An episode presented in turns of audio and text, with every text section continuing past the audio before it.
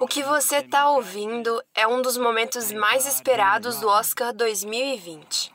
A voz é do Spike Lee e ele estava prestes a indicar o vencedor na categoria de melhor direção, uma das premiações mais esperadas daquele 9 de fevereiro de 2020, quando o mundo era mais ou menos normal. Vamos relembrar aqui os indicados para melhor direção naquela época.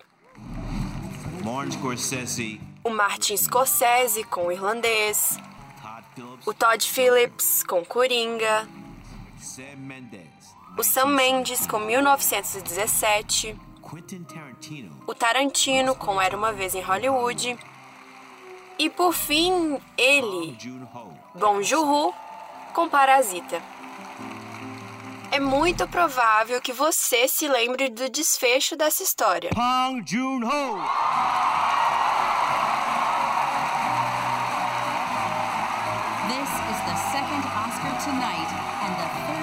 Essa foi uma das quatro estatuetas arrematadas por Parasita naquela noite.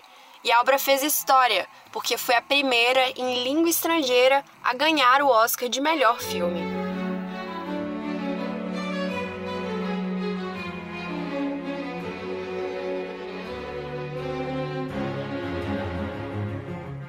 Eu sou a Sara Lidice, repórter do Cinéfilos, e no Fora da Caixa de hoje vamos falar sobre o cinema feito lá na Coreia do Sul com o Josmar Reis.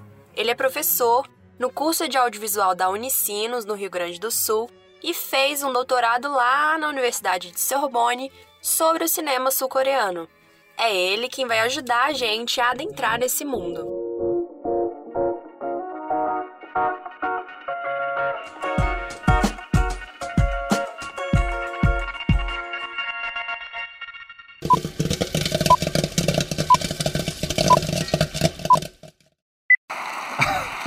Thank you. No dia do Oscar, o Bong Joon-ho foi bem humilde no seu discurso. Ele falou que se pudesse, partiria a estatueta em cinco para dar um pedacinho aos que concorriam com ele. 아 너무 감사합니다. 그리고 예, 그 어렸을 때 제가 항상 가슴에 새겼던 말이 있었는데 영화 공부할 때 예, 가장 a tradução disso aí que você está ouvindo é mais ou menos essa. Eu vou abrir aspas aqui. Quando eu era jovem e estava estudando cinema, havia um ditado que ficou cravado no meu coração: quanto mais pessoal, mais criativo.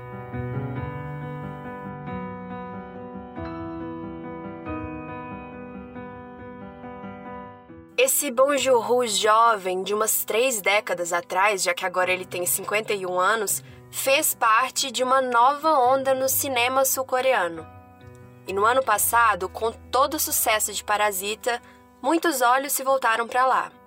E é a partir daí que a gente começa a nossa conversa com Josmar. Qual a sua avaliação, Josmar, sobre esse contexto todo do filme Parasita e do destaque que ele trouxe ao cinema feito na Coreia do Sul? Você acha que a premiação do Oscar foi o auge desse processo? Concordo, e de fato isso é o auge, né?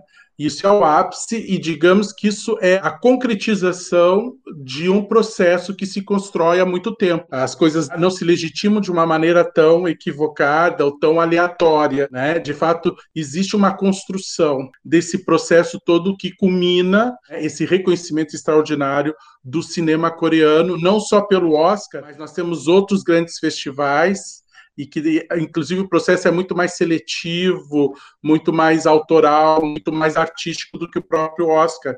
E o cinema coreano tem recebido prêmios de muito tempo para cá em todos os grandes festivais europeus, sobretudo, pelo menos os três grandes, nos três grandes festivais de cinema da Europa, que é o Festival de Cannes, Berlim e Veneza. Então, se tu fores ver, tem premiação de cinema coreano Uh, no século XXI em todos e, e, e, com o melhor prêmio.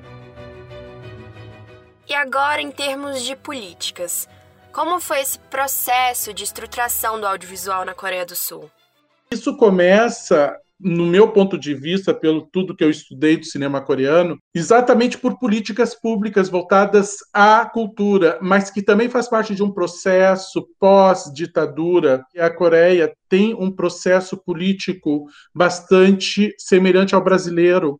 Eles passaram por uma ditadura militar que aniquilou com o país, não só economicamente, mas, obviamente, com a restrição da liberdade de expressão e de ação né, dos indivíduos na década de 60, 70 e 80, e quando eles saem dessa, da, dessa política ditatorial, incrivelmente eles investem naquilo que se deve investir, que é a educação, né?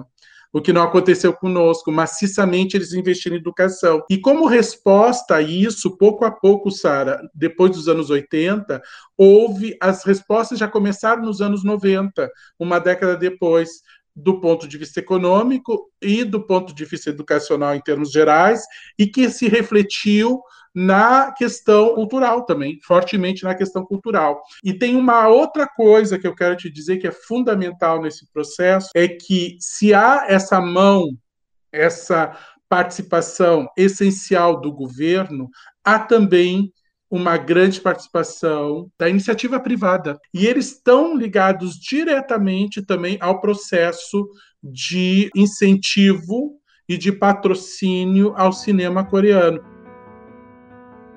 Na sua avaliação, Josmar, qual seria a palavra-chave para tentar descrever o cinema, ou melhor, os cinemas produzidos na Coreia do Sul? A palavra-chave do cinema coreano, e que eu acho que é importante, é a diversidade, né? É a promoção desde aquele filme autoral, que não necessariamente vai ter um grande público, mas vai se dar espaço para a expressão do artista, até aquele cineasta blockbuster, super popular, que vai fazer um cinema de claramente e abertamente de divertimento, ou que queira ganhar dinheiro. Então, isso é uma coisa bastante impressionante no cinema coreano e que dá espaço a essa diversidade. E importante dizer, há um número bastante significativo de é o que a gente pode chamar de cineastas artistas, né? Ou seja, que usam do cinema para se expressar de uma maneira extremamente potente e autoral, né? Tem desde aquele o, block, o Bong Joon-ho é um cineasta blockbuster, né? Ou seja, daqueles ele fez um filme em 2006 chamado Hospedeiro, que é por enquanto, é a maior bilheteria de todos os tempos na Coreia. Ele já foi visto por mais de 20 milhões de coreanos, ou seja, metade da população. A população tem 50 milhões, é um caso impressionante se tratando de cinema e de cinema nacional, né? Tem outros grandes cineastas coreanos. Eu posso citar o Lee Shandong, que é um grande cineasta que recentemente fez um filme que também teve uma super repercussão chamado Em Chamas, que inclusive ganhou prêmio em Cannes de roteiro e, uh, e, e concorreu ao Globo de Ouro. E aqui vale fazer um parênteses rápido. Um dos protagonistas do filme Em Chamas, o ator Steven Yeun, foi um dos indicados a melhor ator no Oscar 2021 pelo longa Minari. Ele foi o primeiro asiático-americano indicado a essa categoria na história do Oscar. Mas agora a gente volta à entrevista. Josmar, agora tentando traçar um paralelo com o Brasil. Você comentou que a Coreia teve um processo político bastante semelhante ao brasileiro, né? Eles também foram avassalados por um período de ditadura militar. O que é mais significativo para você na maneira como a sociedade sul-coreana lida com seu cinema, em comparação àquilo que a gente vê aqui no Brasil?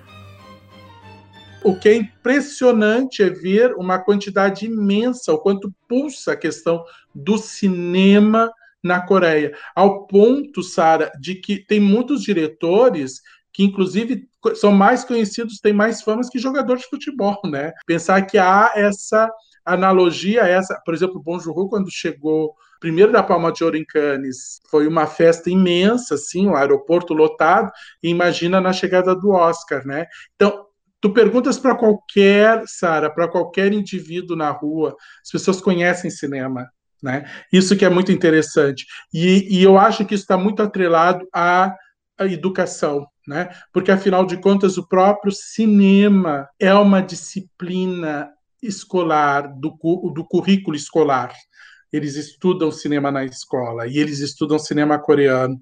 Isso, para mim, faz toda a diferença. Assim como a gente estuda literatura no Brasil, hoje é um fato concreto na sociedade coreana.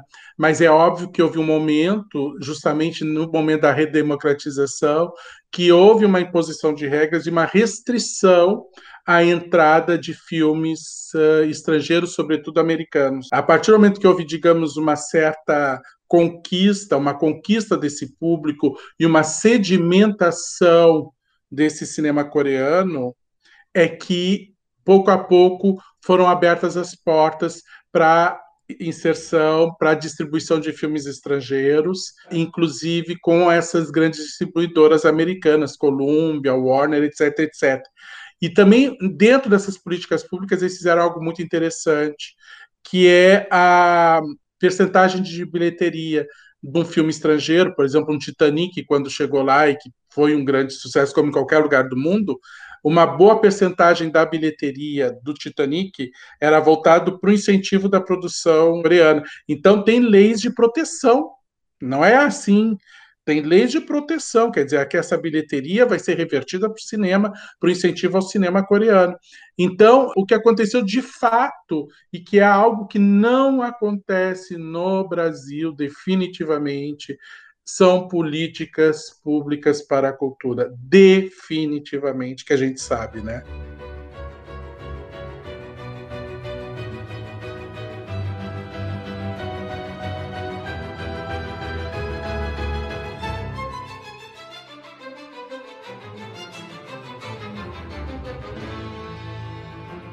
Essa foi a minha conversa com o professor Josmar Reis sobre o cinema feito lá na Coreia do Sul.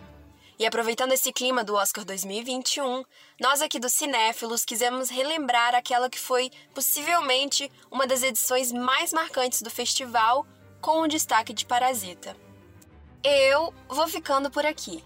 Mas se você quiser se aprofundar mais sobre a obra do Bong Joon-ho, por exemplo, você pode conferir a matéria intitulada Sobre o Parasita e o Hospedeiro: A Ascensão Despretensiosa de Bong Joon-ho. É um texto do Felipe Narciso, também repórter do Cinéfilos, que está lá no site da Jornalismo Júnior, www.jornalismojunior.com.br. E não deixem de seguir a arroba Jornalismo Júnior nas redes sociais para não perder nenhum conteúdo.